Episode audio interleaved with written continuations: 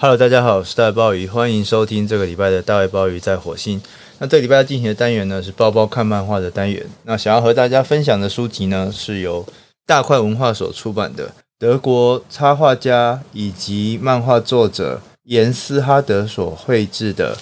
万物宇宙史创世篇》这本书。为什么在这个时间点要和大家分享这本书呢？说起来也是有一点机缘巧合吧。呃，对包包自己来说，其实这本书算是某一个未解的谜题。那我相信，如果呃固定有在听《大卫鲍鱼在火星》这节目的朋友就知道，在这个节目啊，在运作的过程当中，进来啦，比较会偏向呃有一种情况，就是说，呃，可能包包在某一些网络平台上面写的书评的文章刊登之后，那再将里面的内容呢，呃，录制成节目。那当然，在录制节目的过程里面，呃，也会再加入一些文章里面所没有写到的，或者说在录制节目的时候才想到的一些补充。呃，这样的节目安排几乎可以说是大卫鲍鱼在火星，呃，目前主要的节目的运作的方式。那整体来说，包包在这边呢，大概都还是呃遵守福音某一种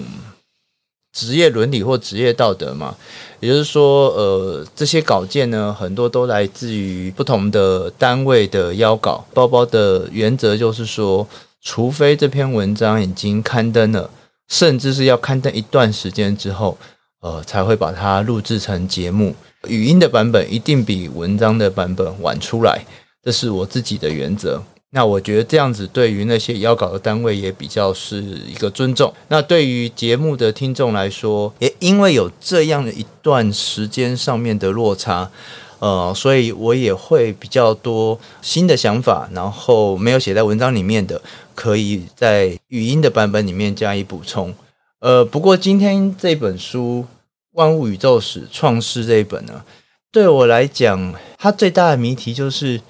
它是一篇我完成也交出去，但未曾刊载的文章。如果说大家可以去看看这个书的基本资料，这个书其实是在二零二一年的三月的时候出版的，也就是在去年的年初它就上市。那在上市之前呢，呃，出版社那边就有来跟我邀稿，所以我就交了一篇文章出去。那这个文章的内容也是大概就是等一下节目的内容。但是之后好像就石沉大海了。呃，我倒觉得这部分对我自己来说还好，因为要稿的稿费啊什么也都结清了。那文章刊不刊登，呃，我觉得那个就不是作者可以去控制和考量的事情。当时是有稍微的去注意一下，不过时间久了，也有很多其他事情进来之后，也慢慢的淡忘这些事。但是对我来讲，最可惜的不在于说这篇文章的刊登与否。而是严斯哈德的这一本巨著，真的是一个巨著。如果你拿到的话，它其实是一本非常厚重的书。呃，它是一本精装本，然后可能有三四百页以上吧。照出版社给的宣传来说，里面大概有将近超过两千余幅精彩的手绘的画面，也确实就像出版社那个时候写在文案上面的。这真的是一本挑战人类志士的野心之作。我相信任何人只要翻开这本书，都可以感觉到里面那一个作者那个强烈想要去传达某些对于文明理解的企图。但是这样一本书，好像去年年初出版之后，呃，就在茫茫的书海里面就消失了。我觉得这是一件蛮可惜的事，因为这本书不管从装帧从内容从构图，几乎每一个环节，我觉得都是一个非常精彩的著作。那就这样子被埋没，老实说是件非常可惜的事。但说来惭愧啦，这样讲好像呃我自己很虽然很喜欢这本书，呃不过将近这样一年多的时间，呃我也大概逐渐的把这本书给淡忘了。那。今天之所以会突然想起这本书，然后和大家分享，呃，是因为呢，也是机缘巧合吧。透过种种的缘分呢，呃，和金宇出版社的社长跟总编辑汤浩全，那在最近呢有了一些联系。呃，金宇呢是一个新的出版社，那未来呢应该会有一些呃这种漫画，而且是非常特别类型的漫画的。出版的想法和安排。那目前呢，呃，他们最新的一本书是由中国的作者我是牌所绘制的二十 kmh。哎，我非常推荐那本书。那我觉得那本书呢，值得呃大家好好的阅读。那如果可能的话，呃，我也希望可以在这个节目里面可以进一步跟大家讨论。那总之呢，呃，非常强力的推荐金宇文化，呃，给大家。我相信大家对他们应该都还有点陌生，但是把这个出版社的名字放在心上，我相信他在接下来的这一段时间里面。会有非常多令人惊艳的作品。那在跟汤总编辑在互动的一些过程里面，呃，反正就是聊了一些我们可能共同认识的朋友或者是作品，然后就谈到了《万物宇宙史创世》这本书。然后我也才知道，原来呃，汤总编辑呢是这本书当时的责任编辑。呃，因为和汤总编辑的这样互动，然后聊到《万物宇宙史》，让我想起这本书之后。呃，我又在最近重新把这本书打开，那我还是觉得这本书的那个刚刚所提到的那个强烈、野心勃勃的那个企图心，那一种气魄和气势呢，呃，是很值得和大家推荐与分享的。呃，不应该就这样在出版的市场里面就被埋没。那么在正式进入这本书之前呢，呃，想要换一个角度和大家来聊聊，呃，我们怎么去看待。《万物宇宙史创世》这本书，因为顾名思义，它就是以一个宇宙诞生的年鉴的方式，然后想要去记录整个世界从无到有，在大爆炸之后，星系产生，地球出现，然后地球上面开始出现了生命，生命不断的演化，一直到人类出现的这样的过程。那要谈这样的书，或者是说，当时我看到这样书的时候，那时候我脑海中第一个联想到的是在日本的京都的那座非常有名的，可以说是所有漫画迷的圣地——京都国际漫画博物馆。那我相信应该有不少的朋友。呃，曾经走访过京都国际漫画博物馆，也是金漫博了。呃，如果还没有去过的话，包包也非常的推荐。未来等疫情告一个段落，可以到呃关西旅游的时候，可以把这样的一个博物馆放在行程上面去做安排。不管你是否喜欢漫画，嗯，我觉得能够到那样一个漫画博物馆走一走，应该都会有不少的触动。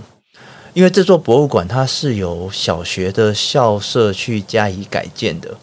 利用那样小学校舍那样天然的场域所构成的气氛，啊，整个金漫博最大的理念，至少就包包的感觉，他就是一直努力的想要去还原人和漫画之间那样的阅读的关系，然后整座博物馆，呃，收藏着从十九世纪以来。有关日本漫画的各类史料和出版品，以这些日本的漫画出版品为主。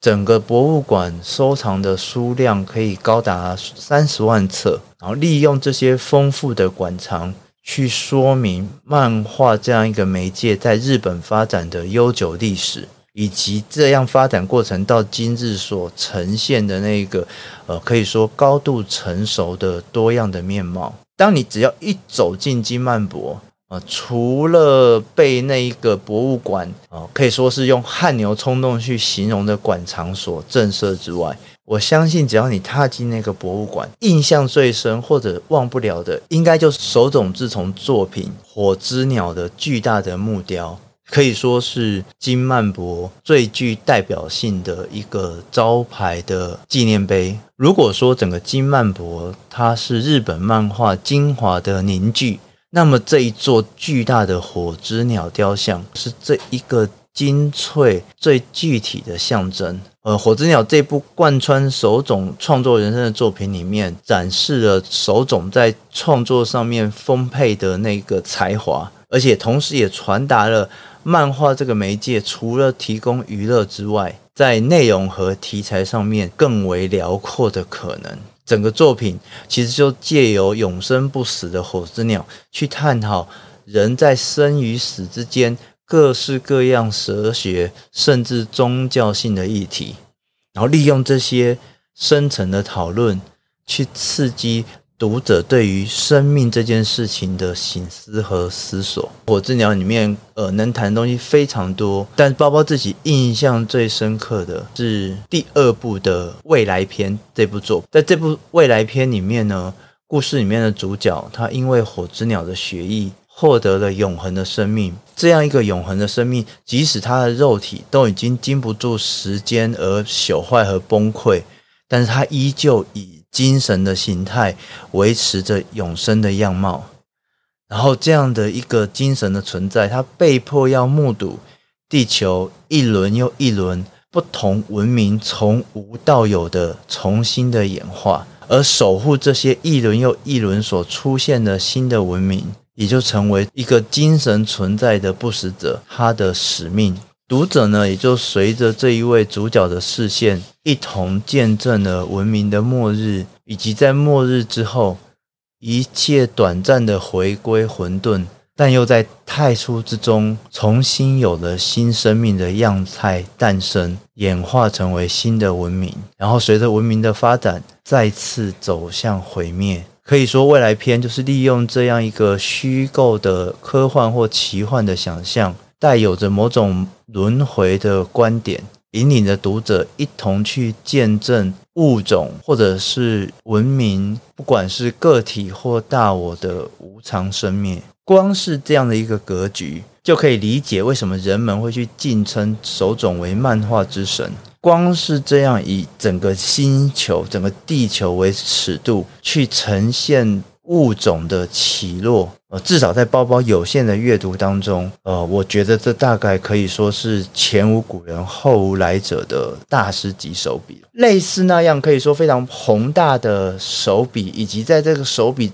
背后所想传达的那个企图，呃，我自己一直到看到这一本严斯哈德的作品《万物宇宙史创世》里面，我才又再度可以说找到。相类似或相接近的一个宏观的视野，体验到类似像手冢那样宏观叙事的震撼以及感动。那不同于手冢的作品，采取一个虚构的进入《万物宇宙史》这本书，是以地球真实发生的演化历史为对象，将现实和想象力结合，勾勒出一部从宇宙大爆炸到人类出现为止。所谓史前史的描绘，这样一种广博的尺度，呃，除了说像刚刚呃提到的，会让我想起像手冢治虫的《火之鸟》之外，那从非文学写作的角度，我们可以将这样宏观的历史叙事，直接接轨到二十世纪末历史研究的所谓的一个新兴的领域，那就是所谓的大历史研究。那这样一个大历史研究最代表性的作品，就是大卫·克里斯钦这位史学家在《Big History》大历史呃那本书里面所展现出来的呃研究的方法和功力，在那本书里面将地质学上人类尚未出现的年代也纳入了历史书写的范围，不管是联想到火之鸟，或者是大历史的研究取径。都凸显了《万物宇宙史创世》这本书的特殊。呃，我们如果单纯的把这本书就是当做漫画加上知识，呃，也就是我们常说的那种传统或刻板印象底下的教育类或知识类漫画，那我觉得无疑窄化了这本书的丰厚的内容。当我们用很快速的方式去翻看《万物宇宙史创世》这本书，呃，我相信会有一个很强烈的像。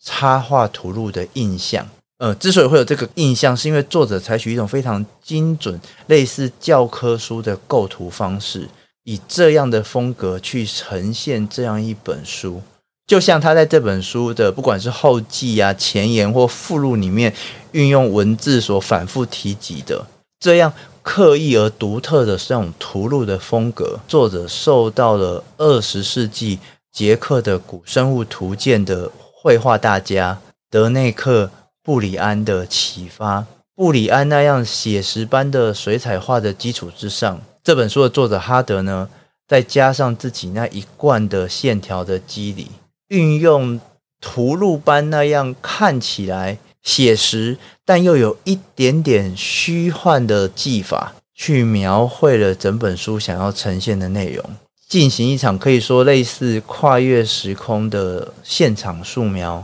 再加上框格之间非常非常少量的说明文字，给予了这本书在知识上面某种坚实的、让人可以信赖的感受。但是，当我们如果很仔细的去阅读这本书的时候，你会发现这本书不管它的图像的线条，或是构图，乃至于整个分镜的方式，除了要传递知识以外，我觉得更重要的还是想要去借由这样写实的取境，去表达作者某种个人的美学，是想要借由对于过去万物那个演化的描绘，然后将这一些万物的演化当做某种。去呈现出图像艺术的中介，是作者从这些古生物相关的知识当中啊加以挖掘、加以消化，然后去构成某一种，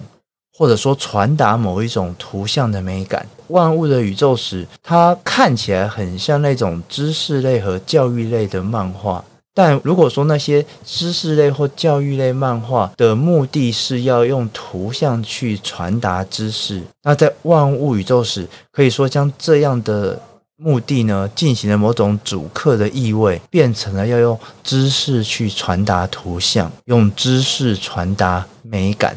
那图像传达知识呢，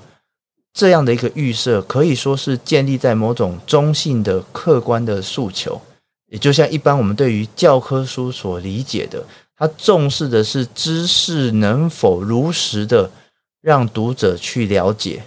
那他在这样的过程里面，他所要求的图像语法自然就是比较四平八稳、比较保守，然后要求的是精准。但如果反过来是要用知识去传达图像，或知识去传达美学的时候，那么整个重点就移转到了图像的美感上面。那么在这样的叙述里面，理性客观可能就不再是那么首要的目的，他可能更看重的是感性的、主观的创作的视角，更重视的是作者在美学上的传达，以及在这样传达过程当中所想要呈现的论述，以及这样的美学和论述。是不是能够让读者有所感动？所以，我们可以说，《万物宇宙史》这本书，它绝对不只是单纯的转介知识而已，而是以作者的观点为出发，去传达某一种图像能够呈现的美感。所以，如果我们把《火之鸟》跟刚刚所说的大历史的研究设成一个光谱的话，那么这一本书更靠近《火之鸟》。《万物宇宙史创世》这本书应该被视为一本非虚构的图像小说作品，是以真实为对象的艺术创作。因此，当我们看到这本书里面有各式各样依据地质年表的分歧，然后介绍不同时期生物的演化，但是又在这样一个感觉是知识传授的一个理性的诉求里面，又看到处处充满着和这样理性诉求可以说是完全无关甚至背反的画面。作者加入了大量，比如说宗教、艺术，甚至是当代传媒、电影、动画、漫画这些不同媒介里面的图像来源，一起加入了古生物的临摹里面。然后这些千奇百怪作者所插入的画面，可以说又挑战了或打破了这一本看起来是依着时序哦一步一步去介绍史前历史的书籍，让时间在这样的书籍里面被打破、被挑战。所以我们会看到，在这本书描绘宇宙诞生的时候，我们会看到同时间作者加入了世界各地。不同宗教传说里面，世界生成的画像，在《隐身咒》里面我们会看到电影《月球之旅》里面那个非常经典的火箭射到月亮眼睛的画面。在谈古生代昆虫出现的时候，我们会看到迪士尼的《虫虫危机》。在中生代开始有恐龙出现的时候，我们会看到田中正治那本可以说是非常经典的《恐》那本书里面的小恐龙。类似这样的例子太多太多，可以说是散布在这本书的每一页里面。这些感觉上好像和那个严谨的道貌岸然的主题无关的图像，绝对不只是扮演了那一种调剂或是增加阅读轻松趣味的角色而已。甚至我们可以说，这一些看似和那个道貌岸然、知识传递无关的画面，其实才是这本书真正的重点。是作者利用这样从知识出发的图像，所想要去隐隐传达的某一种论述。虽然说作者在后记和前言里面强调，哦，这本书呢不应该视为某种个人的创作，而是呢，他遵循了。尽可能收集最多的图像资源，然后在纸页上进行整合的原则所构制而成的一本史前史的描绘。而借由这样的描绘，作者所想要呈现的，如他自己说的，我们可以将本书视为一部记录式的作品，因为我所展示的不只是演化本身的过程，还包括了观念的演化。与世界样貌的变化，以及我们对于世界的想象与万物起源的看法是如何改变的。而这也是为什么我们刚刚会说这本书是一本非虚构图像小说的原因。在《万物宇宙史》里面，它的每一页的内容都没有虚构，或者说都有一个强烈的知识在后面作为支撑和后盾。我们可以相信，去购置这样一个作品，作者其实耗费大量的时间进行各式各样的阅读和考据。但是在这样的作品里面，作者不只是要去呈现过去发生了什么事情，更重要的是，他想要去展现人们是如何理解过去，人们是如何想象过去，如何在对于过去的理解和分析之中得到某种。知性的和感性的满足。那当然，虽然说我们一直在称它为图像小说，但小说这个名词呢，本来就很容易让人误解，本身就带有一种很强的虚构的指涉。那所以，其实如果要更具体的说，《万物宇宙史》应该被归于纪实漫画，或者我觉得更好的形容是，可以把这样的一本厚重的书。当做是一次利用图像的策展，经由画面的选择、考据、挪用、编排、拼贴，各式各样的手法，